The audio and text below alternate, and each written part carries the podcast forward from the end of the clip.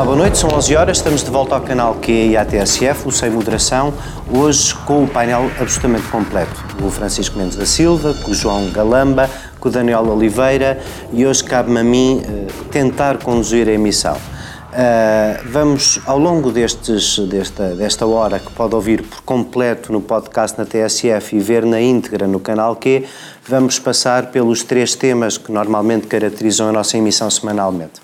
Os três temas desta semana vão ser, eh, na terceira parte, vamos dedicar algum tempo a esta reta final da campanha americana e, em particular, ao debate uh, do fim de semana passado, que veio na sequência das revelações do Washington Post, provavelmente não muito surpreendentes, sobre o candidato Donald Trump. Vamos falar um pouco disso.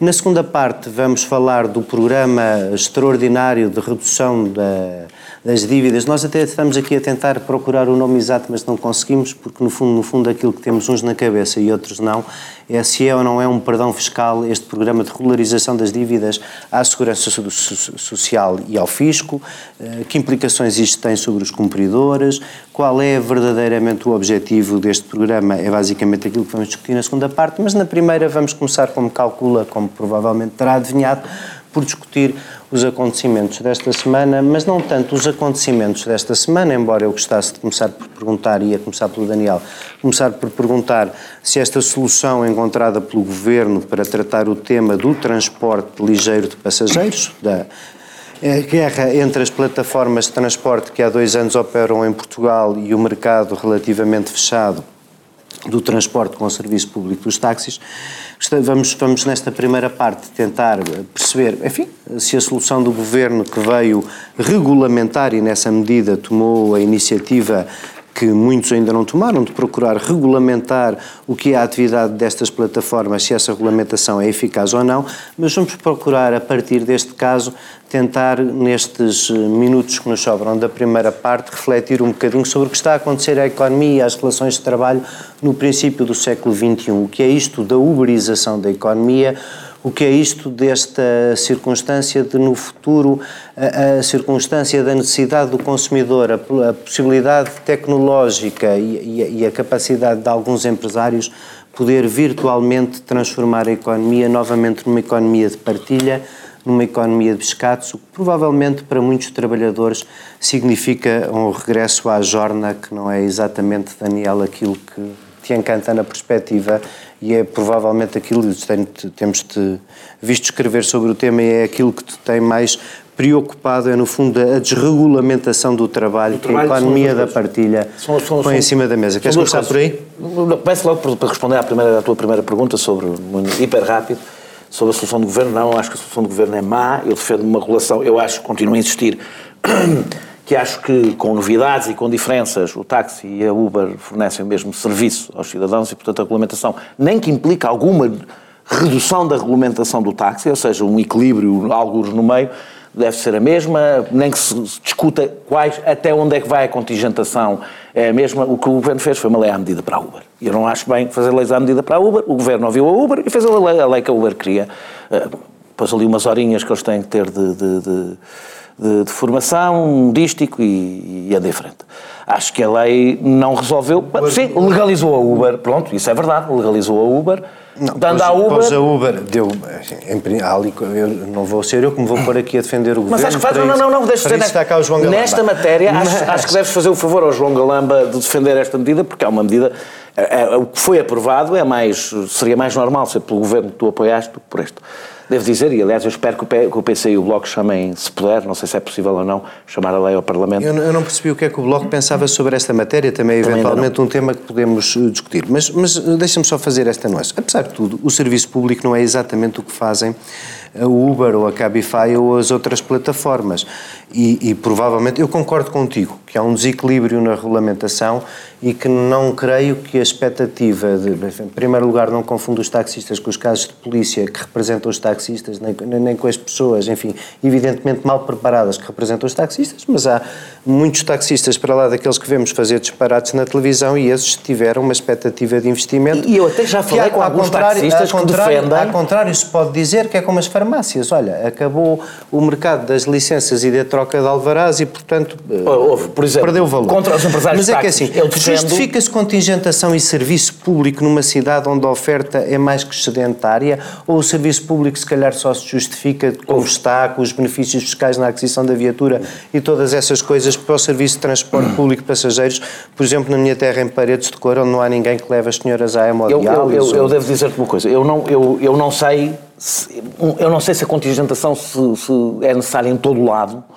Eh, E não dou, eh, digo-te com toda a sinceridade, não estou preparado para dizer se em Lisboa é preciso contingentação ou não. Se, não estou, não estou. Digo é, eu acho que ela se deve aplicar a todo um serviço que é igual. Ou seja, ou há ou não há, e as regras devem ser iguais e não vejo nenhuma razão para não serem iguais. Eu não vejo nenhuma razão, eles prestam exatamente Vamos o mesmo serviço. Agora deixa-me ir ao, ir ao vamos às coisas mais importantes, mas deixa-me só dizer que essa é a base da diferença. É que há entenda que os serviços não são. Pois, eu sei que há. exatamente Eu não iguais. vejo como.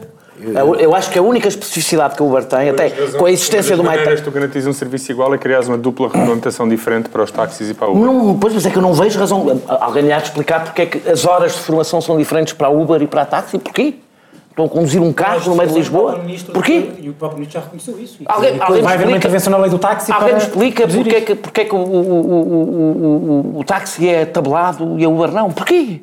Qual é a razão para um ser tabelado pelo Estado e o outro não? Não é serviço É, público. serviço não. público. Pois a, a minha pergunta é, porque é que um é serviço público e outro não se prestam exatamente o mesmo serviço? Lá está, porque mas o, é- o serviço público tem É, eu, eu não queria, eu não queria Não ficar vamos, preso nisto, vamos. até porque eu acho que este debate já foi já tido, foi, retido e, e tido muitas vezes.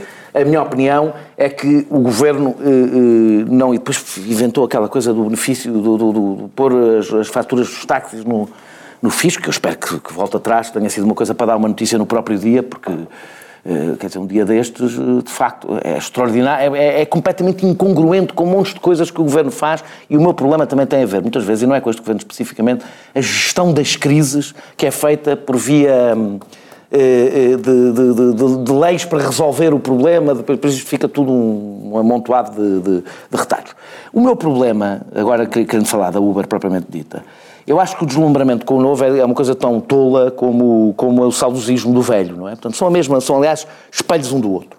Eh, E, portanto, devemos olhar para estas novas realidades, perceber, não, não nos limitarmos a abraçar o futuro quando ele vem. Uma das formas de nós estarmos preparados para o futuro é, por exemplo, regular novas atividades e novas realidades, percebendo que queremos ficar com o melhor efeito que aquilo pode ter e evitar o pior.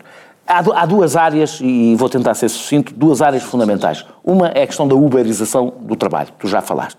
Eh, O Ricardo Costa escreveu um excelente texto que eu aconselho a leitura ontem. Não tinha conclusão, sabes que eu te Não não tinha. perguntar-lhe qual era a conclusão dele, não, Não tinha. mas não faz mal. Eu, eu acho, eu acho que eh, eh, não é mau. Aliás, olhando para a qualidade do debate que cá se faz sobre este É assunto, mais sério apresentar a natureza do problema A natureza e do abster-se problema. e abster-se Não, de propor uma não solução. solução. Eu gosto, eu gosto não tenho que não é mais conservador do que... Somos todos conservadores. Não, é, não, é, sabes que é, primeiro de sabemos, tudo, temos não, é que primeiro de tudo temos que acordar. Quando um debate está ainda incipiente, antes de mais é preciso as pessoas acordarem o que é que está em debate. Faz parte do debate, saber centrar o debate. Pronto, Não é exatamente. E é- eu acho que é nessa- uma opinião é saber centrar Em outro. Portugal ainda é nessa fase que nós estamos, a tentar, eh, eh, que- porque a maior parte é um debate que, que já é longo em muitos países e aqui é quase virgem.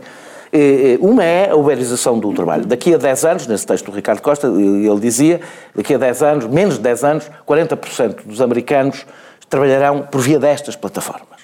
Portanto, isto é uma nova realidade e a nova realidade é pessoas sem contrato, sem direitos, sem férias, sem fim de semana, sem, correndo elas todo o risco. Na realidade, eu, eu, eu acho que eu poderia lhe chamar a uma espécie do empresário do salário mínimo. Ou seja, tem todos os riscos.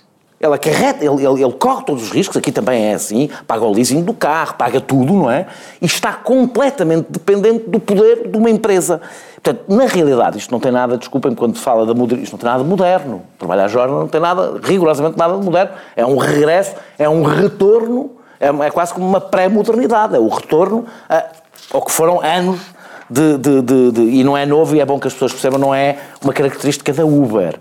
Eh, eh, O jornalismo já começa a ser assim, a academia já é praticamente assim, a investigação, toda a área de investigação já é praticamente toda assim, ou seja, em que os, em que os académicos pagam para talvez conseguirem trabalhar, pagam para publicar artigos, pagam para talvez conseguir uma bolsa.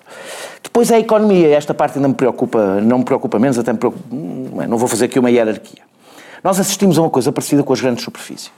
É uma característica muito diferente. Depois há aqui uma novidade que se permitiu em Portugal, não noutros países, que crescesse e se multiplicasse sem freios. E o que é que aconteceu? É que há, há duas, ca- uma das principais características deste novo tempo que vivemos, deste, do novo capitalismo, além da financiarização do capitalismo, é o poder absoluto dos distribuidores. O distribuidor tem hoje, e a Uber é um distribuidor, para o efeito que estamos a falar, é um distribuidor. Todas as plataformas São logísticas distribuidores. da organização são distribuidores. E o que é que Por isso lá está é que não é exatamente o mesmo negócio que os táxis. Não, não, mas eu não, tenho, eu não quero legislar o Uber, eu quero, andar- eu quero legislar os carros que estão a transportar passageiros em Lisboa. Se trabalham para a Uber, é lá. Podem, pode ser para a MyTaxi, pode ser para a Uber. A My- Os táxis também têm distribuidores desse género é, e, e estão legislados. reivindicações novas dos táxis é poderem trabalhar para a Uber, diz. Eh, eh, se se aplicarem as, têm que se aplicar as mesmas regras. Eh, eh, eh, a outra, uma, uma área muito mais interessante e mais parecida com o que está a acontecer, está a acontecer nos mídias.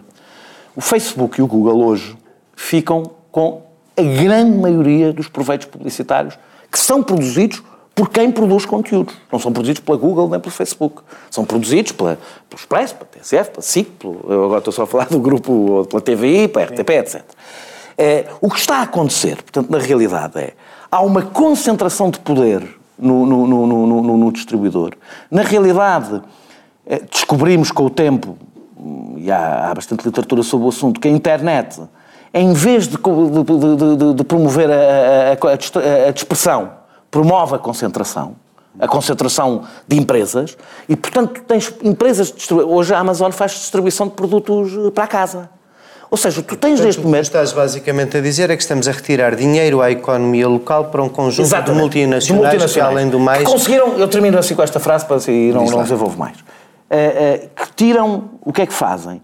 Depois de deslocalizarmos a produção, o que está a acontecer é a deslocalização de uma economia local de proximidade. Ou seja, a coisa que, só pode gerar dinheiro por estar próxima é deslocada através de um poder absurdo das distribuidoras que decidem, que têm o poder de decidir quem é que acede ao mercado. Hoje, quando a Uber finalmente se instalar com calma e for se instalando, vai ficar sozinha no mercado ou vai ficar com outra multinacional. Que terão o poder de decidir quem é que entra no mercado e que Certo, terão o poder de retirar uma parte muito razoável do rendimento da economia local para fora da economia local. E isto é um problema, porque nós até para andarmos do Uber precisamos ter emprego, não vamos para o centro de emprego do Uber, não é?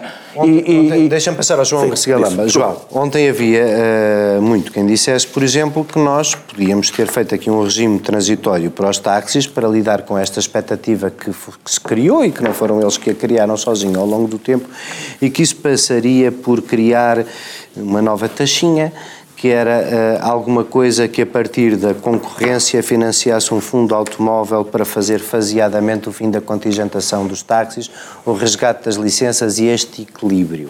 É, é essa uma das formas de regulação, mas essa só lida com a economia e só lida com esta eu- segunda parte do que o Daniel disse, que é o ficar dos proveitos cá. Mas eu queria, eu queria, eu queria concordar com, acho que tudo o que o Daniel disse e, e é por concordar com tudo que o Daniel disse que eu acho que a, que a solução, que pode obviamente ser ajustada, não estou a dizer que a solução pensada pelo Governo tem todos os seus elementos é perfeita, mas exatamente aquilo que o Daniel não gosta na solução é aquilo que eu gosto, pelas razões que o Daniel, eh, por todas as razões que o Daniel apresentou há bocado sobre a Uber. Eu entendo que nestes fenómenos Uh, mesmo concordando com, com todos os aspectos negativos que o Daniel uh, mencionou, há uma coisa que eu sei, que é tu não podes proibir isto. Não, acho que não. E, portanto, a única forma de salvaguardar um serviço público com características que eu quero, que eu quero manter como existe hoje e, ao mesmo tempo, legalizar a Uber é, de facto, fazer esta dupla regulamentação em que os táxis operam com um enquadramento legal e as plataformas, sejam Uber, Cabify ou o que for, noutra. Porque eu acho que assim nós conseguimos, com todas as imperfeições que tem qualquer tentativa de compromisso de duas realidades, mas acho que ainda assim arranjou-se um bom equilíbrio. Porquê? Porque lá está, o táxi mantém-se diferente. O táxi é o único que se pode apanhar eh, na estrada, é o único que tem acesso à faixa de bus, é o único que tem acesso às paragens. Essas, se quiseres, são as Benefícios características. fiscais na aquisição do veículo. Benefícios, ou seja, tem um conjunto de benefícios que permite que o negócio do táxi seja de determinado tipo, com determinadas características, com determinados benefícios e com determinadas prerrogativas. Não pode A sair- Uber não pode sair da sua zona, que não há um pormenor, quando o negócio A está a Uber- correr mal na terra, não pode ir para outro A sítio. Uber, a Uber eh, havia a alternativa de, de criar uma regra para os dois. Eu acho que era impossível fazer essa regra sem, das duas, uma, ou acabar com a Uber ou acabar com os táxis. Acho que era impossível arranjar uma lei única, ou seja, era impossível regulamentar o setor, eh, nem agradando aos taxistas e aos donos da Uber, é para quem entende que aquilo são dois serviços diferentes e deve continuar a ser. Eu acho que não dá. Ou destruías um. Se fizesse uma coisa transitória e com acho tempo. Acho que ou destruías um ou destruías os dois. Esta solução, que eu não estou a dizer, eh, eh, não sei se a história das horas faz sentido, portanto, não sei se em todos os seus detalhes é ela agora. O princípio geral de reconhecer que são duas coisas diferentes manter algumas vantagens que se mantêm exclusivas dos táxis e, portanto, que lhes dão uma identidade própria e autónoma da Uber, ao mesmo tempo que regula a Uber, sem lhe dar tudo e sem permitir, sobretudo, que a Uber se sobreponha completamente aos táxis e que, portanto, acabe com o seu negócio. Eu entendo que é uma forma equilibrada de lidar com este problema. Porque eh, eu posso reconhecer todas essas tendências de uberização mas isso, isso são lamentos sobre uh, a tendência geral do mundo. Eu não sei em que, em que, medida, por exemplo, a tentativa de encontrar uma regulamentação única para os dois responderia ao teu problema. A única maneira que eu vejo de resolver o teu problema com uma regulamentação comum para os dois setores seria tomar completamente o partido dos táxis e não tomar de todo o partido da Uber e dos seus clientes. Claro, não deve ser neutro neste e, e eu acho que aí e eu acho que aí essa solução uh, ficaríamos todos piores. Portanto, eu prefiro eu prefiro este equilíbrio entre as duas realidades. Francisco, Francisco o, o problema do, dos nossos temas e da, e, da, e da senha com que fomos nesta discussão é que um tema só podia ocupar o programa todo e tenho a certeza que nós gastávamos bem uma hora a discutir este tema. Mas, mas, já, mas já não sobra muito tempo, Francisco, e eu, portanto, não te vou fazer pergunta nenhuma, vou-te pedir. Desculpa, é demorei. As questões, não faz mal, as questões estão todas em cima da mesa e acho que. Como eu disse há pouco, eu acho que o debate, quer dizer, às vezes, eh, saber centrar o debate eh, já é um passo importante. Eu acho que aqui nós estamos a conseguir fazê-lo e, portanto, eu concordo genericamente com os com muito que disse o Daniel e também com, com o João. Começando pelo seguinte, eu repudio obviamente a violência Sim, da, claro. manifestação, ah, mas, mas para, que é que eu digo isto? Para que é que eu digo isto? E acho que, acho que a generalidade não, acho que a culpa é dos dirigentes. Mas deixa-me só, dizer, só dizer isto, para que eu digo isto? Enfim, não está no nosso debate, mas eu digo isto para poder dizer também o seguinte, porque também me causa bastante desconforto um certo unanimismo que, que, que, que também é em si mesmo violento, uh, snob, novo rico até, contra, contra, contra os taxistas. E que é, tem a ver com a falta de reflexão sobre o não, está em causa. Porquê? E porquê? E porquê? Eles se desgraçam, vimos para cá os Não, e porquê? defendê-los. Porque independentemente de eu ser a favor ou contra a chamada uberização da economia, ou, ou, ou independentemente de eu ser, uh, de eu ter mais ou menos receio uh, dessa, desse, desse processo, o que é certo é que os taxistas estão a sentir o chão a fugir-lhes debaixo do, dos pés. É a sua extinção. Pela, é a extinção claro. da sua condição, a extinção claro. da sua. E, e não, não, esqueça, não, não podemos esquecer. E a maior parte das pessoas que ficam muito chocadas reagiriam de uma forma deixa só, deixa-me só dizer isto. E não pode... emprego deles. E atenção, e atenção, e atenção, que ao, por isso é que eu acho que o tema, nós, nós estamos a centrar bem o tema para o futuro, mas esse tema, o tema da uberização da economia, não, não é um tema para responder ao, àquilo que aconteceu esta semana, porque, quer dizer, os próprios taxistas têm eles próprios uma profissão precária. É precária em vários sentidos. Sim, mas, mas classicamente é. Uh, e aliás, é, é, é, precário em mais do que um sentido. Nós não nos podemos esquecer que muitos dos taxistas são a única fonte de rendimento certa da sua, da sua família. As mulheres muitas vezes não trabalham. Só dizer uma desculpa, só uma coisa muito rápida. Uma das razões para se regular a atividade bancária nas cidades pressupõe exatamente que o taxista é o proprietário do táxi. A lógica para regular e garantir Não é atividade bancária, não é atividade bancária. Uh, dos táxis. Estás tão viciado em falar de banca. O, não, a partir do momento em que, em que, eles estão numa situação de dependência de uma empresa detentora de táxis, os argumentos já não são exatamente os mesmos. Desculpa. Claro. E, portanto, eu compreendo isso. Compreendo também que o negócio da Uber e negócios congêneros, negócios parecidos, tem esse efeito disruptivo que o Daniel aqui disse. E não é só o efeito disruptivo nas relações laborais e na sua regulamentação. É, há um outro tema que é da minha área, uh, e portanto eu estou cotidianamente uh, a ter isso em conta. Não, mas é importante, porque está assim, mais do que essa a questão das relações laborais, esta, a questão tributária está a ser estudada todos os dias, cada vez mais, porque há um risco claro de esboroamento dos sistemas fiscais e de esboroamento da própria soberania fiscal dos Estados e, portanto, dos próprios Estados. Onde é que, onde é que o, o serviço é prestado? Quem é que tem soberania tributária sobre, sobre, sobre este tipo de serviços? Não é só o Uber, é os serviços de streaming de música e de cinema, eh, etc. É, é uma questão muito... são questões interessantes. Só que o que eu acho é o seguinte, é que nós... Não, mesmo para terminar, nós não podemos... Nós não podemos desviar de tal maneira a conversa, ou de querer centrar em tal maneira a conversa que não nos esqueçamos do ponto de partida essencial. E eu acho que o ponto de partida essencial nisto é o seguinte: uh, tendo em conta aquilo que nós conhecemos sobre a evolução tecnológica recente e sobre uh, a previsão da evolução tecnológica e dos hábitos de consumo, o, o que é que nós, uh, onde é que nós achamos que daqui a 10, 15, 20 anos estarão os sistemas de mobilidade nas cidades e não só? Mais próximo da Uber ou mais próximo dos táxis? Eu acho que é inelutável que esteja mais próximo da Uber. Mas se conseguimos permitir, permitir Oh, não. seja a economia local ou Não, ocupar o não, não, espaço espera aí. da nova e por isso, que, é- que, é- não- que é que eu quero dizer não com isto? o que é que eu quero dizer com isto? Porque eu acho que, de forma eh, mais ou menos, nós vamos ter que sempre que aceitar alguma disrupção. E eu acho que o que é- o que o Governo fez com esta lei foi aceitar um módico suficiente e, a meu ver, eh, que é adequado de disrupção no, no- no- no sistema. Porque, não, não- ou seja, nós o que temos que obrigar é os, os- os- os negócios mais tradicionais a adaptarem-se àquilo que prevemos que vai ser o futuro, Exato, do que, do, que, do, que, do que travar o futuro para lá do que- daquilo que é admissível, sinceramente. Vamos para, vamos para intervalo, voltamos já na segunda parte, cheios de vontade de continuar a conversar disto, como perceberam, mas vamos mudar de assunto. Até já, muito obrigado. Manhã TSF. Às 8, abrimos a porta à surpresa da notícia que faz estremecer a rádio. A uma história que esmaga o estômago ou arranca um sorriso. Ao mundo que entra sem maneira de pedir licença. Manhã TSF. Até às 9h30 temos tempo para escutar tudo o que se passa.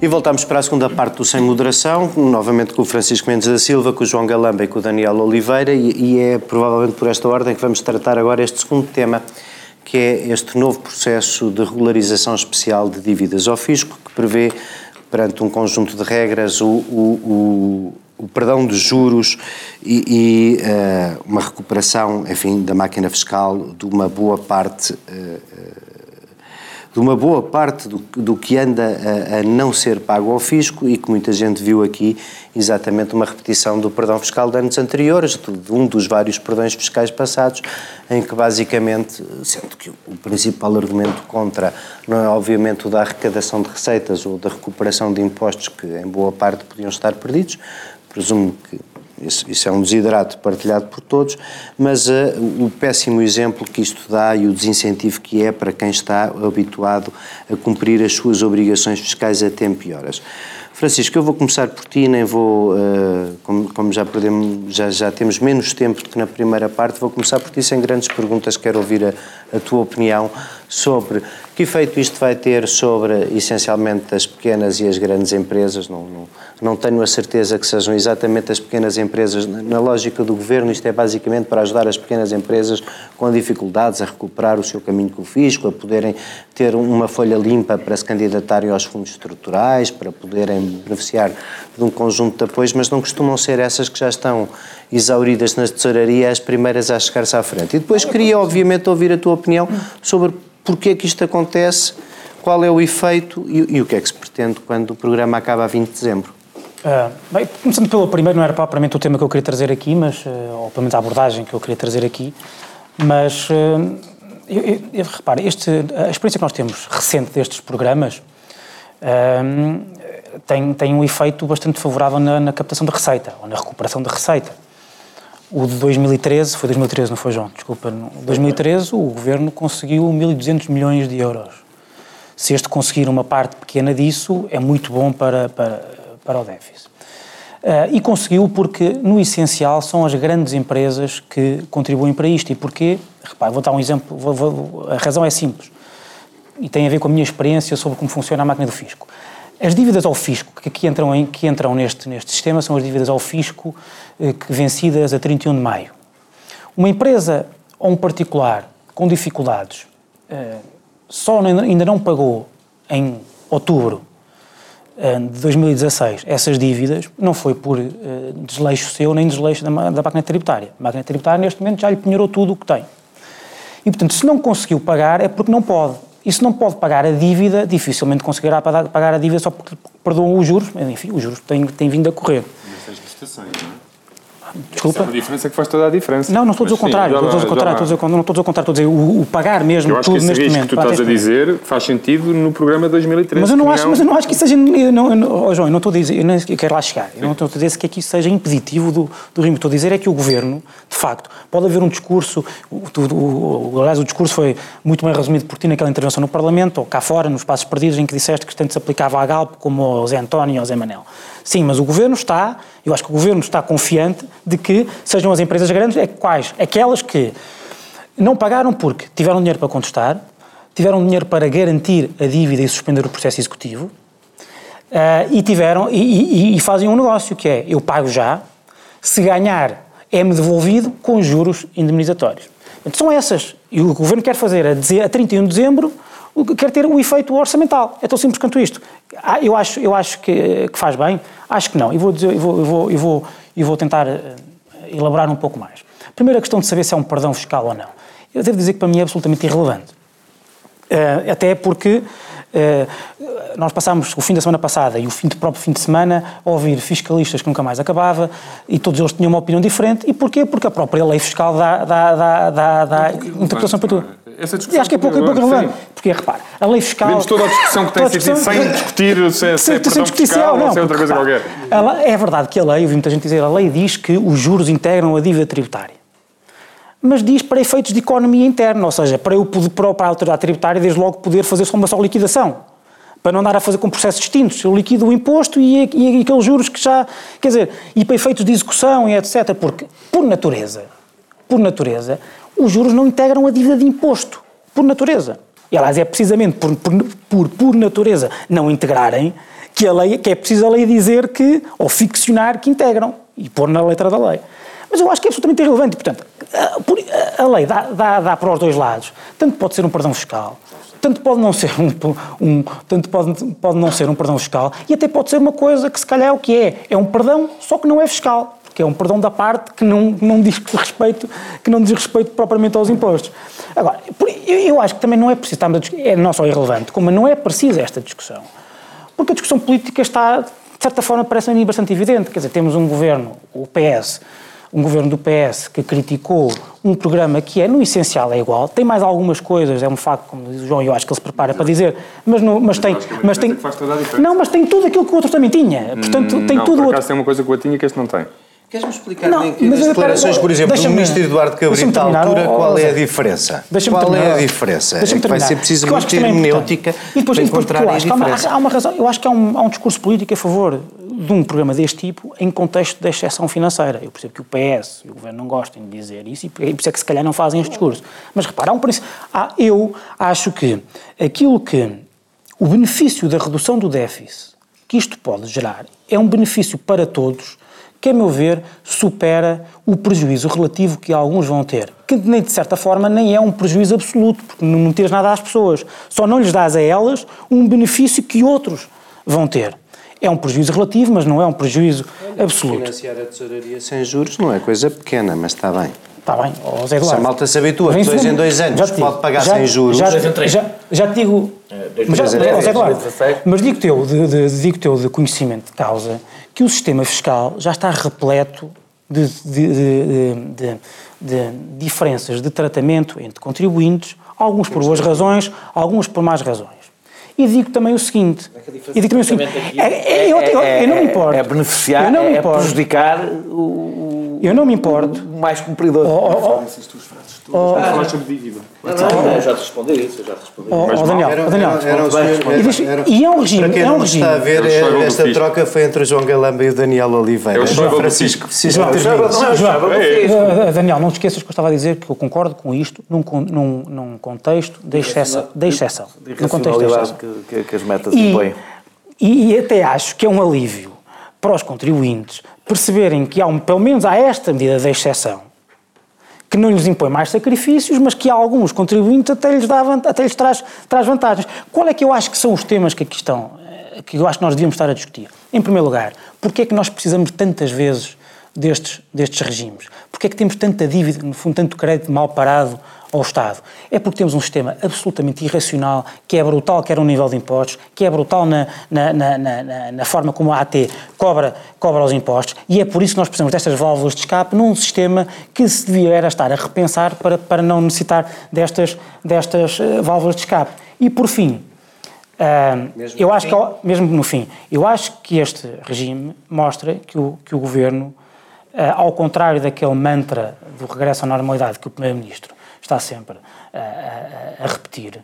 Este, isto mostra que nós não saímos de facto ainda de um, de um, de um momento, de um período de, eh, de, eh, de instabilidade e de, e de exceção e que a alternativa que o PS tem, no fundo, no fundo, no fundo, continua a ser o velho e conhecido conservadorismo orçamental que a direita também já teve, já teve nos últimos anos. João Galamba, vou passar para ti, provavelmente vais querer comentar isto, mas deixa-me, antes de seres rápido, deixa-me só acrescentar uma pergunta. Tu ias a dizer, estavas a dizer há bocadinho no princípio da nossa discussão, e bem, que há aqui uma grande novidade, há aqui uma diferença, que é a possibilidade do pagamento em prestações. Mas sabes que isto é quando, quando eu falo com os meus colegas fiscalistas, eu não falo só com o Francisco, também falo com os que trabalham lá comigo.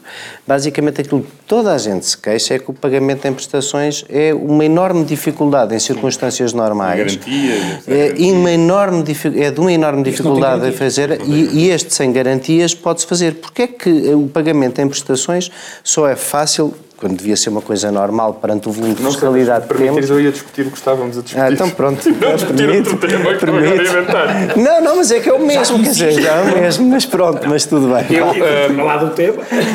Em primeiro lugar, o objetivo, o objetivo, o objetivo desta... Uh, nós temos que perceber que há uma situação de exceção em Portugal, que é, nós tivemos uma crise brutal em 2007-2008, o crédito mal parado disparou, as dívidas das empresas e das famílias, o endividamento disparou e o cumprimento das famílias e das empresas disparou.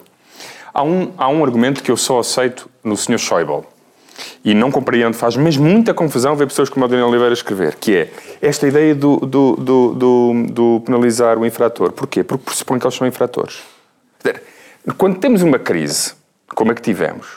Nós temos que partir do pressuposto. 50% dessa ideia está pensava, eu não... pensava que o Daniel e outras pessoas não é por isso que estás a fazer partiam do pressuposto de que, não é por causa de da facto, que estás a fazer este perdão fiscal. Fosse, o endividamento disparou nos últimos anos. Nós podemos dizer que são pessoas que são relapsas e que não cumpriram porque não querem. Eu parto do pressuposto que a generalidade das famílias e das empresas que entraram em incumprimento, seja com os bancos, seja com o, com o fisco nos últimos tempos, é porque não conseguem. Não têm capacidade. Obviamente que haverá um outro caso, um ou outro chico esperto que foi, foi atrás. Agora, eu acho que é uma hipótese razoável pressupor que, de facto, a maioria destas empresas e destas famílias tem dívidas porque está em dificuldades. E porquê é que eu acho que este programa faz toda a diferença quando comparado com os anteriores? Por duas razões. a primeira é das famílias, não é? É, é aí que tu a faz, questão, a questão, das, isso, é a questão das prestações. O programa de 2013, só as, só as, as famílias e as empresas que efetivamente tinham eh, liquidez para pagar é que podiam pagar. Ora, todas as empresas e todas as famílias que de facto tinham problemas de endividamento, que não tinham acesso à liquidez, essas, que deviam ser os destinatários de uma medida que visa de facto criar condições para que elas reduzam o seu endividamento, beneficiaram zero. Portanto, tudo aquilo que o Francisco disse, não, não, não, que isto beneficia não, sobretudo as grandes, eu acho que existe, este, isso existe. beneficiar porque sobre... elas são aquelas que podem é pagar e depois mas e, estão a contestar. Mas há uma coisa que nós sabemos, Francisco, há uma coisa que nós sabemos. o reembolso com juros Mas há uma coisa que nós sabemos tudo o que tu disseste, nem pode ser os riscos, forma, nem todos, pode outra forma. Todos os riscos que tu disseste, há uma coisa que me parece evidente, são francamente maiores num programa que não permite que empresas tenham, empresas e famílias tenham outra modalidade de pagamento, nomeadamente a prestações. Quando tu, quando obrigas a pagar naquele momento e só tens o benefício naquele, acontece o que tu disseste. Só as grandes João, e as que podem é que beneficiam. João, há uma João, coisa que eu sei com este programa. Há um conjunto de famílias e empresas que não podiam beneficiar de planos de redução de endividamento e que, neste caso, poderão fazê-lo. Como eu entendo que no contexto atual, reestruturações de dívidas, condições para pagamento, apoios a famílias endividadas, são tudo, tudo, tudo, tudo programas que devem ser implementados, só quem é contra qualquer perdão de dívida e qualquer facilitação aos devedores, como é o caso do Sr. Schäuble e de outros puritanos, é que pode invocar, é invocar o argumento do estão a beneficiar os cumpridores. Daniel, defende esta acusação de caldo. E agora aqui passar a palavra para o Dr. Daniel Oliveira. Dr. Daniel Oliveira. Wolfgang Oliveira. Daniel... Sei que não me chamaste doutor, porque isso não sou. Ao Sr.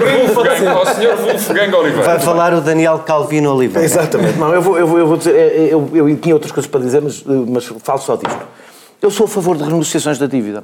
Aliás, tenho defendido, escrevi algumas vezes ao longo dos últimos dois anos, que o Estado devia ter um programa de renegociação de dívidas que implica muitas coisas, como alterar a, alterar a forma como as famílias podem declarar falência, permitir um determinado tipo de renegociações. Ou seja, o que eu defendo, em geral, aliás, não haveria razão nenhuma, que eu defendo para os bancos, dos Estados para instituições financeiras, também defendo das pessoas para o Estado e sempre defendi. Agora não é disso que estamos a falar. Porque isso, evidentemente, é sempre seletivo. Ou seja, tu renegocias a dívida de quem é precisa de renegociar. Não é disso que estamos a falar, nem foi por isso, João, que isto foi aprovado. Não tem nada, não tem nada a ver com as necessidades das pessoas. Posso-te garantir que não precisas da receita disto para o déficit deste ano. Está bem, mas olha, mas é capaz de ajudar. Eh, é- pronto, eh, negativo não é. Não, não, deixa-me só dizer, é assim, eu, eu acho bem, e, e, e não é este... Como diz o David Diniz, Vá lá, eh, o- o- eh, introduz um risco positivo. Então, Se... Como eu sou muito anglófilo, eu gosto desse, desse, desse estilo eufemístico de falar. é, não, mal não faz. É Tens outros instrumentos legais, jurídicos, etc. Aliás, tens e devias ter já mudado várias das coisas para permitir que as famílias que estão em aflição e as pequenas empresas eh, que estão eh, com a corda na garganta possam renegociar a sua dívida, quer os juros, ser, não pagarem juros, não pagarem custas, até em alguns casos ver se não houver outra necessidade, outra forma, ver perdoada a parte da dívida. Eu concordo com tudo isso, mas é, eu concordo com tudo isso, não é cego, não é para toda a gente, não, é para, é, eu, eu acho, isso é que é, e é isso, que- é isso que eu Estás exijo. é a carga é burocrática isso. de identificar não, não, o conceito basta- de quem não, não, verdadeiramente não, precisa. Não, não, Não, não, não é carga burocrática nenhuma, lamento muito. Isso mas já existe, isso já existe. Já Neste- existe. é neste- só- neste- neste regime já Não, não, existe, eu já te explico porquê. exata- Eu Já sei que existe. Eu, eu, o que eu, eu, eu, eu sei que existe. só o que eu digo é que é possível aperfeiçoar o que já existe para permitir que mais gente aceda com maior facilidade a esse tipo de instrumentos. Não foi isso que o Governo decidiu. O que o Governo decidiu é criar um sistema que de facto é injusto. Porque pessoas nas mesmas circunstâncias, ou até em circunstâncias que não são de dificuldade financeira, umas que, por exemplo, pagaram a sua dívida até atrasados, pagaram a dívida atrasados em dezembro de 2015. Deviam à Segurança Social ou ao Fisco em dezembro de 2015 e pagaram com juras, com custos, com tudo isso. Que têm exatamente as mesmas dificuldades quem não pagou e um ano depois vem e. Tens que usar o rol Espera, da ignorância. espera. É Gostarias ou não que de vez Ou em seja, quando houvesse os perdões fiscais sem saber se tu és a pessoa que beneficia dele ou não? Tu dirias que sim. Não, não. Diria que não. Sabes porquê? Eu não diria que não. Exatamente, porque sabes, aliás, o que é que eu acho? Eu acho que o problema das betas, uma das- um, um dos graves, mais graves problemas das betas, metas burocráticas, burocráticas para o déficit é que criam irracionalidades no sistema que levam os governos a tomar medidas que são irracionais, que criam uma previsibilidade. Terminar. aplicado ipsis verbis à não. da dívida. Acabei, acabei de argumentar porque é que não, porque não. Eu não defendo, eu não defendo, eu nunca, nunca defendi que a União Europeia devia reestruturar as dívidas todas, independentemente das situações países. Eu defendi processos negociais, isto não é processo negocial nenhum. Eu defendo reestruturações de dívidas negociadas tendo em conta a capacidade de pagar e a capacidade de perdoar. Não, não, não, não tem nada a ver com o que está aqui em discussão. E isto cria uma previsibilidade no sistema que é de 3 em 3 anos, de 3 em 3 anos, os meus juros vão ser perdoados. Eu vou-te dizer, Se tu criasses regras de facilidade de do meu lado, aí é que vou terminar a frase, vou terminar. É Do meu pagava. lado, percebi. E se alguma vez tiver uma dívida, vou esperar 3 anos. Mas pode correr mal e não há. 30 segundos para Pá, explicar. acho que a previsibilidade, espera- acho que como tem um sido bocadinho. tão matemático, como tem Daniel, sido tão matemático, Daniel, a probabilidade é Daniel, alta. Agora vou- Essa foi a sensação omnimodamente partilhada por uma data de gente que eu conheço que está no regime de transparência fiscal e tem que fazer pagamentos especiais por conta, dizer, epá, ora, esperamos pelo ano que vem. Diz lá, Francisco. Muito rapidamente para dizer o seguinte, e agora se calhar vou ser um bocado chato porque vou falar de técnica fiscal. Não, tens mas, não, não, não, tenho- não, não, é chato, mas é rápido. Ah, é, uma, é, um- é- é só, é, é uma injeção rápida. É rápido o João chato. disse que a grande vantagem deste regime relati- relativamente ao outro é que permite o pagamento em 150 prestações e eu respondi, mas isso já está neste regime. E o João retorquiu e bem, sim, mas no regime, na lei geral, diz que se pode fazer o pagamento em 150 prestações, mas tens que prestar uma garantia. Neste regime não tens. E aqui vou, dou, dou razão ao Daniel, porque o regime geral... Esse regime. Não, não, não, não, o regime geral diz que tens que prestar garantia, mas se demonstrares que não tens meios, és isento. E, portanto, o que este está a fazer é que, o que, o que este regime está a fazer é dizer que, é dizer que mesmo, Mesmo que tenhas meios, meios, vai deixar de ter. E, portanto, o regime, o regime, o regime, o regime justo que eles deviam pôr já está na lei. Provavelmente- Provavelmente esteve aqui uma antecâmara de uma discussão que para a semana estará em cima da mesa sobre como aumentar as pensões. Quem, quem esteve mais atento perceberá porquê. Mas nós agora vamos mesmo terminar por aqui a emissão na TSF. Vai poder continuar a seguir a terceira parte no podcast na TSF ou ficar comodamente sentado no seu sofá a continuar a seguir a emissão no canal Q. Na terceira parte, como já tínhamos dito, voltamos para falar das misérias americanas que sempre nos consolam um bocadinho das nossas. Muito obrigado e até já. Tarde TSF. Às seis, o dia está longe de acabar. Há conversas por fechar sobre o que está na boca do mundo. Há um livro, uma música, um filme que nos desafiam. Há uma voz que nos segura enquanto a noite cai. Tarde TSF. Até às sete e meia, com tempo para escutar tudo o que se passa. Olá, e voltamos para a terceira parte. Estávamos aqui no intervalo a fazer uma conversa de balneário que vinha muito a propósito das eleições americanas, mas, mas, mas fica entre nós e podem crer que não tinha nem nunca teve. O Não está nível gravada. não está gravada e não, Zé, quando tu fores candidato à Câmara de Lisboa, nós, isso vai aparecer. Vai, vai, vai. Pronto, e, e como veem, os meus colegas, os meus colegas, os meus colegas divertem-se a judiar dos pobres. Bom, adiante. Eu, eu- eu queria começar, é assim, obviamente, de, eh, quer dizer, eu acho que nós não, não- não vamos gastar os nossos 20 minutos outra vez a dizer o que pensamos do Sr. Trump, porque é, é- é bastante partilhado, mas, mas eu gostava, e já não há muitos adjetivos para acrescentar. Estou a aprender finlandês agora para poder insultar noutras línguas e ganhar Mas- mais. mas eu di- eu Já só tem adjetivos que só podem ser ditos dentro de um, eu, eu- em eu- privado, eu dentro gostava, de um eu autocarro. de vos ouvir, eu gostava de vos ouvir sobre, sobre agora que vamos, não, não, não- enfim, já temos tido muitas surpresas com eleições nos últimos anos, mas agora que, as sondagens, pelo menos desta semana, agora que estamos a três semanas das eleições e só falta um debate e houve aquele debate, enfim, com aquele nível que se viu, eu gostava que vocês comentassem o debate, mas que também eh, dissessem qualquer coisa sobre o, o que parece estar a acontecer nestas últimas semanas, mas gostava também de vos convocar para uma, para uma discussão que nós já passámos aqui várias vezes, não sei se passamos eh, sempre da mesma maneira. A- a-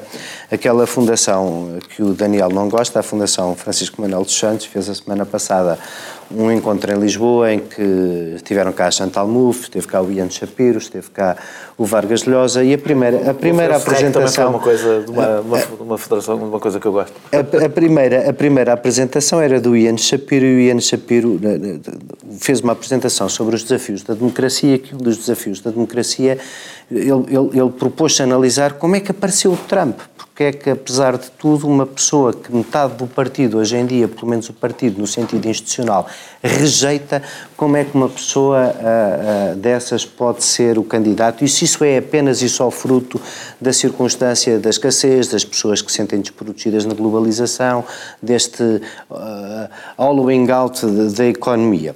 A tese dele, que eu, que eu gostava que vocês quisessem comentassem um bocadinho, e começava eh, por ti, João Galamba, é de que, eh, e, e até porque, eh, sendo tu militante do PS e eu do PSD, que são os dois maiores partidos do centro da política, a tese dele é, se eu resumisse de uma forma muito tosca, que o, o excesso de democracia nos partidos, quando os partidos deixam de ser elites a escolher os seus representantes e fazem com que os seus eleitores, nomeadamente nas primárias americanas, sejam o centro da escolha, tu deslocas a ambição da política do eleitor médio e do entendimento médio para aquilo que é a vontade do aparato chico partidário e isso transforma os candidatos cada vez mais em candidatos extremistas e fenómenos como o Trump cada vez mais suscetíveis de acontecer. Portanto, três perguntas. Se quiseres dizer alguma coisa sobre esta reflexão e sobre o que é esta relação entre a maneira como organizamos os partidos e produzimos candidatos, um.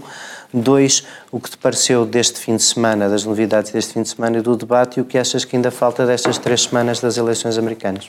É sobre o debate, quer dizer, acho que, vai, acho que vai sobrar aqui vai ser um- uma degradação crescente ah, ah, até às eleições e, portanto, vai ser muito feito de se ver. O debate, eu acho que Trump teve bem no debate, curiosamente. No, no- no seu estilo alucinado, ou seja, a falar para o seu eleitorado, naquilo que as pessoas esperam dele, eu acho que Trump até acabou. um bocadinho pior do que outra vez. Mas até eu acho que acabou por sair-se bem. Qual é o- o- o- eu não concordo com a tese do Carrie Shapiro. Fisher Eu nunca, é- é uma frase que fica sempre bem, que é o problema do Shapiro é que tenta encontrar uma- um efeito unicausal, não é? Eu acho que há vários, ou seja, eu acho que há, há coisas que são comuns a todos os países, há uma tendência generalizada para um descontentamento crescente com, com a democracia, portanto a frustração de elites é uma, se quisermos, across the board, não é uma coisa que há em todo lado, e depois há fenómenos específicos em determinados países que podem transformar este fenómeno numa coisa ainda mais ah, ah, virulenta ah, e agressiva, como parece ser o caso dos Estados Unidos. Ou seja, os Estados Unidos parece-me ser neste momento a expressão mais eh, patológica de tudo isto. E por várias razões. A primeira é algo que não existe, por exemplo, na Europa, não existe em Portugal, que é o- o- um fosso cultural entre duas Américas. Ou seja, de facto, há uma parte do- do- do- dos Estados Unidos que, que- que, eh, vê o mundo através de notícias, sites, que, eh, opinião, ou seja, tem, Falam para eles. que falam para eles, seja, não, há um comum, não não há um chão comum. E, portanto, quando eu digo um mais um são dois, eh, eh, eh, para as pessoas que veem a mesma matemática que eu, isso faz todo sentido, pois há um conjunto muito significativo de pessoas para quem essa expressão nem sequer é inteligível. E, obviamente, quando nós temos essa segmentação linguística, cultural, eh, fáctica, os factos são diferentes para os dois.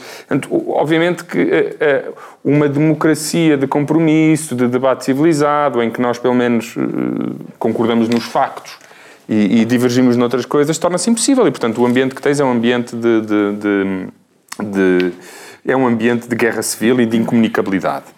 Um, e obviamente que a democracia perde com isso. Associado a isso, tens, uma, até tens, este, tens este elemento que, do Trump, que é a principal figura da reality TV americana. Portanto, quando tens uma degradação do espaço público, incomunicabilidade, o debate deixa de ser possível e, e, e, e as coisas que vão sendo ditas têm que ser expressas em, em, em, fórmulas cada vez mais reduzidas e em quase só soundbites ou grunhos. E com uma brutalidade e com uma violência e com uma quer dizer, anti-intelectualidade absoluta que tu vês claro. nos próprios programas de reality TV. Sim. É que a própria, a própria o que, o, aquilo que mais me impressionou, desculpa, eu não queria não, não, não, diz, diz, diz, E antes si. O, o, o, Quer dizer, é uma... Bem, eu, eu, cada vez que já. Não sei se posso Mas, já. Não, não pode, pode ser portanto, eu acho que houve aqui uma confluência de fatores. Acho que há o fenómeno do populismo e da desconfiança da democracia que é transversal. Há depois questões culturais específicas dos Estados Unidos e acresce a isso esta figura eh, singular que é Donald Trump e, portanto, houve aqui uma combinação explosiva de tudo isto. Francisco Mendes da Silva, apesar de tudo, esta figura singular tem conseguido esta eh, tem conseguido eh, forçar uma boa parte do Partido Republicano a alguma decência e, a, e, ao... Sim, já, por acaso eu queria chegar aí, eu queria chegar aí e para dizer o seguinte, eu, eu, tenho, eu tenho, quer dizer, eu tenho acompanhado cada vez menos as eleições americanas, confesso que enfim, nem vi este debate, vi as notícias sobre o debate, vi alguns flashes. É só vi não só porque foi às horas que foi, mas porque não tinha. Normalmente eu nestas coisas fico acordado até tarde, mas acho que é, está de tal maneira grotesco o espetáculo que eu acho. Enfim, acho que não, não, não valia a pena perder, perder tempo com aquilo. Uh, mas eu quero dizer o seguinte: eu, eu, eu, eu, como vocês sabem, temos discutido aqui as, as eleições americanas uh, várias vezes, e eu, eu tenho acompanhado e tenho tenho, tenho-me colocado para apreciar o, o fenómeno com base em dois ângulos. Um que não é meu, outro que é meu. Um que não é meu é aquele, há bocado o João falou aqui da Reality TV, eu já repeti isto aqui várias vezes, foi uma análise que eu confesso que já não me lembro onde é que analisei, em que diz que... Candidato da rádio, da televisão e agora Sim, é o candidato os, os, da Trash TV. Que, há, quer dizer, é que faz aquela evolução.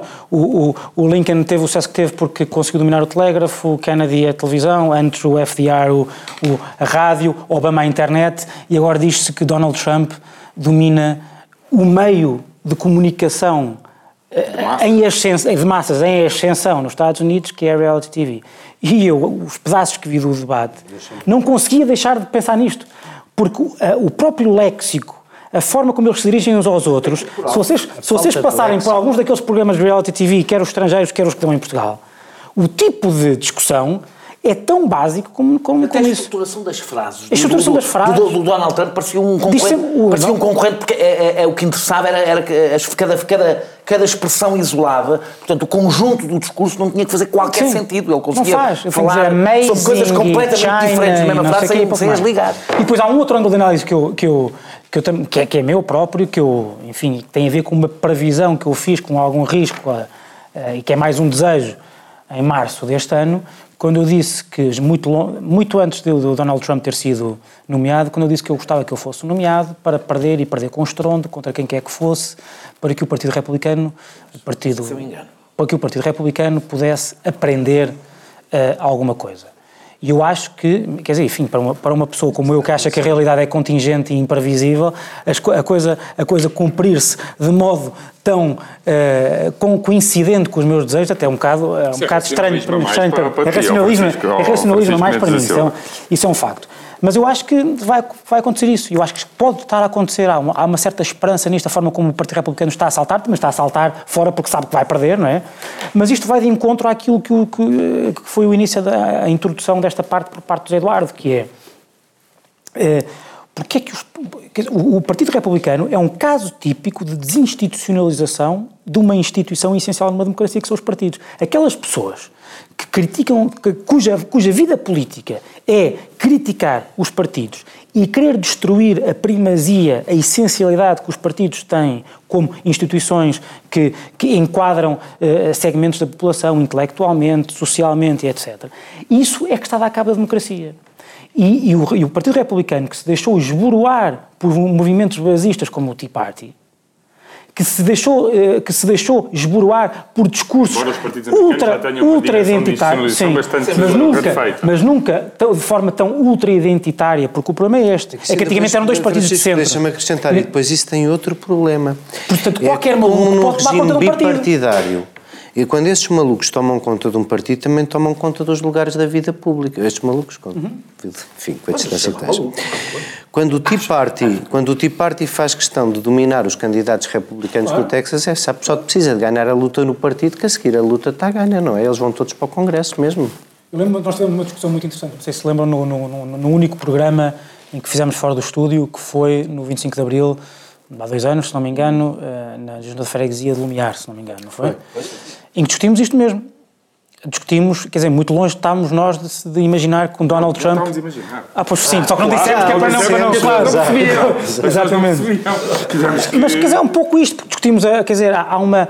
Há uma eh, as pessoas. Há, eu acho que há um exagero na confiança de que a democracia se vai, se vai regenerar e se vai aperfeiçoar para lá e apesar dos partidos. E o que eu acho é que nós, e nós somos, todos nós somos. Uh, homens de, part... homens de partido. Não, o Daniel é ultra homem de partido, porque faz, faz vários, um por semana. É... Hã? E interno, claro. É uma espécie de uberização do. É a jorna, a partir da jorna, é uma espécie de uberização do, do, da vida partidária. Ele responde à uberização da democracia. Da democracia. Que partido é que tens esta semana?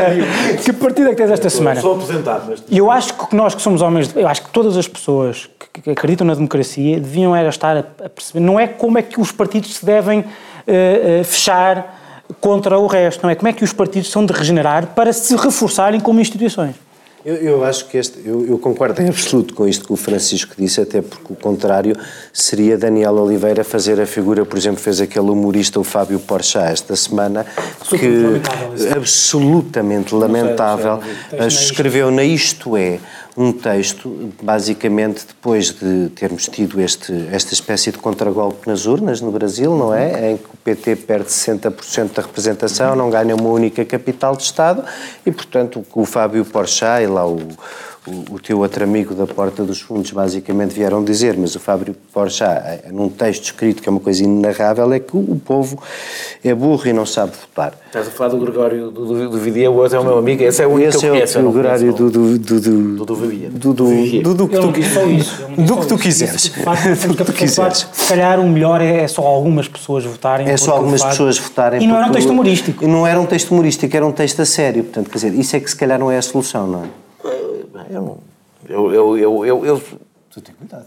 Não, sempre você, os derrotados em geral dizem isso, os derrotados descobrem, descobrem ah, Na direita não, na direita conformamos melhor com os resultados das eleições. Sim, viu-se.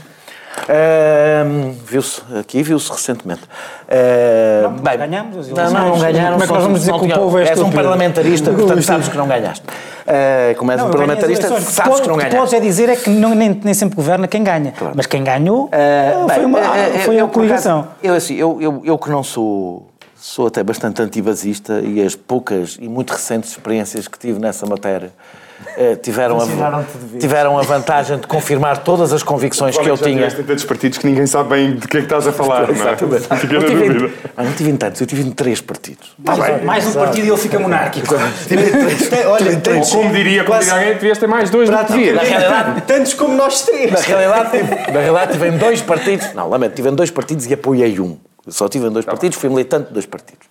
Uh, uh, bem, mas eu que não sou nada basista, pelo contrário, é, é, ainda me sobra a veia marxista e achar que as crises da democracia resultam mais vezes de razões materiais e de, de, de, das condições materiais para o seu exercício do que propriamente dessas questões formais.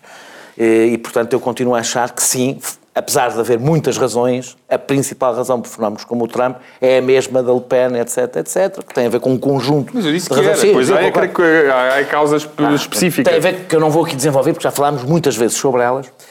Há depois outras razões que eu, que eu, que eu, que eu lhe dou. Uma, até quando, estive nos Estados Unidos, baseei-me muito nela, e aliás eu, e o- eu e o Francisco Mendes da Silva conversámos várias vezes sobre o assunto, que tem a ver com o facto de se confrontarem nos Estados Unidos, isso é crescente, e começa a ser também na Europa, confrontarem-se mundos, ou seja, os confrontos políticos serem confrontos culturais, já não serem confrontos propriamente ideológicos, serem confrontos culturais de completa incomunicabilidade, que eu acho que nos Estados Unidos resultou muito da radicalização da direita americana, não é a única razão, mas teve muito Começou- eu acho que antes começou com a radicalização dos anos 60 da esquerda. Sim. Seja, o Partido Liberal.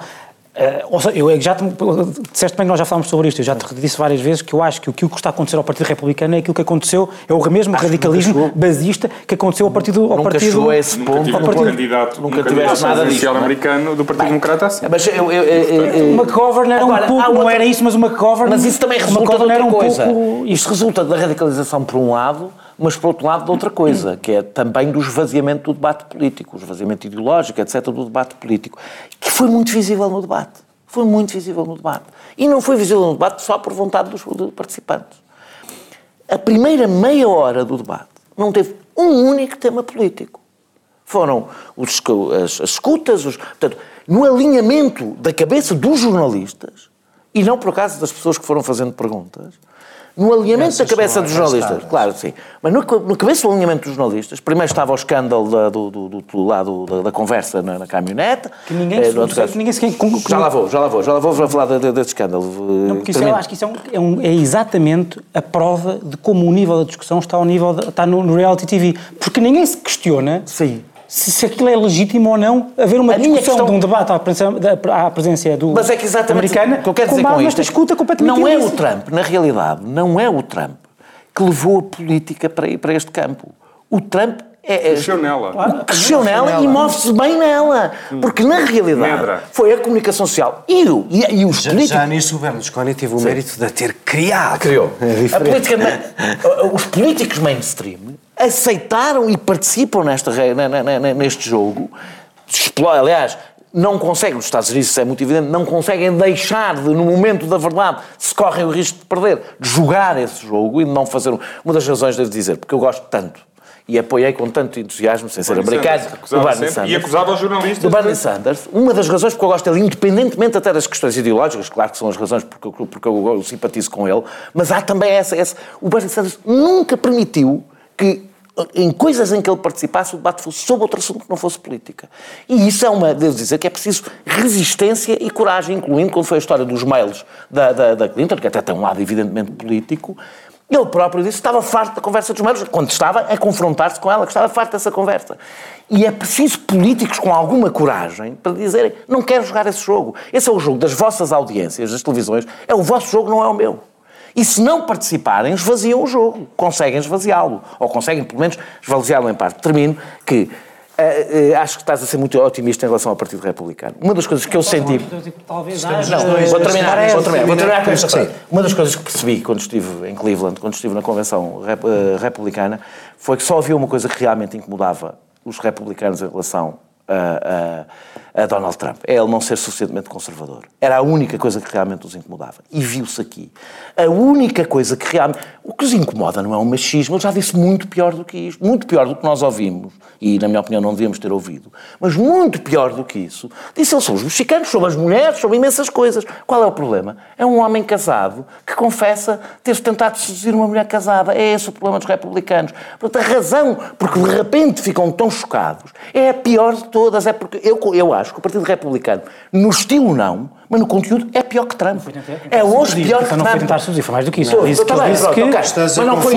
É pior demais. Deixa-me ver, basta ouvir Ted Cruz, que era o candidato que podia bem, ter derrotado. mas é essa a Olha, comparação que estás a fazer, Bem, bem, Claro. era o único candidato que eu podia ter vencido. Donald Trump tem a vantagem de, pelo menos, não carregar o enorme o, o conservadorismo ultramontano que domina hoje o Partido Republicano. Eu não estou a dizer, acho o Donald Trump uma figura. Uh, uh, bem, não vou pôr adjetivos, não sei finlandês. Vamos. Mas de qualquer das formas, devo, devo, devo, dizer que o que eu acho que isto. qualquer coisa que as pessoas lá em casa também não sabem. Vamos o que eu acho, só, o, que, o que eu acho é que o que demonstrou esta debandada no Partido Republicano é que o Partido Republicano, de facto, ainda é pior que Trump. Custa-nos sempre abandonar a vossa companhia, mas tem que ser que o tempo já acabou. Voltamos uh, para a semana, continuando a fazer isto que o Daniel uh, espera da política e que nós fazemos sempre, que é discutir o melhor que podemos e sabemos com profundidade as questões que nos colocamos. Para a semana, como calculou, falaremos do orçamento e de mais qualquer coisa, mas daqui a uma semana o mistério será revelado. Muito obrigado.